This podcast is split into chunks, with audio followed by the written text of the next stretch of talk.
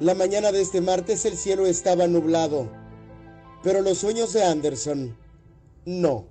La mañana del 27 de septiembre del 2022 se registra en la historia como la más memorable para el soldado Anderson Luis Brett Marroquín Hidalgo, quien se hace merecedor a la distinción como soldado honorario del vigésimo batallón de infantería. Llegó de su natal Huehuetán, tiene nueve años y es el mayor de tres hermanos. Es un gusto recibir en estas instalaciones al soldado honorario Luis Brain Marroquín Hidalgo, así como a su apreciable familia, medios de comunicación, compañeros de arma y a todos los que hoy nos acompañan en esta significativa ceremonia.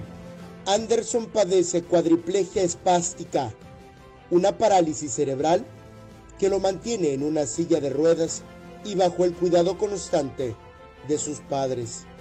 Su edad es corta comparada con la infinidad de situaciones que junto a su familia ha sorteado para llegar hasta este día.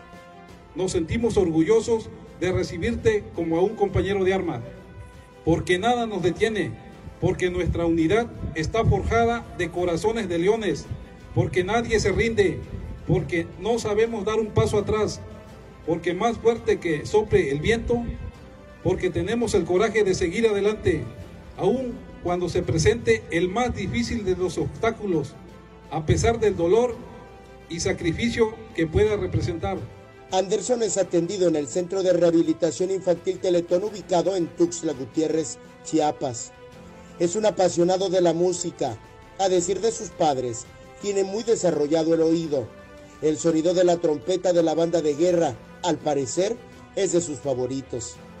Anderson recibió de los elementos del ejército mexicano un trato digno de un verdadero militar. Vale la pena que, que cada, cada decisión, cada paso que damos es muy importante, tanto como familia como para él. Eric Ordóñez, Alerta Chiapas.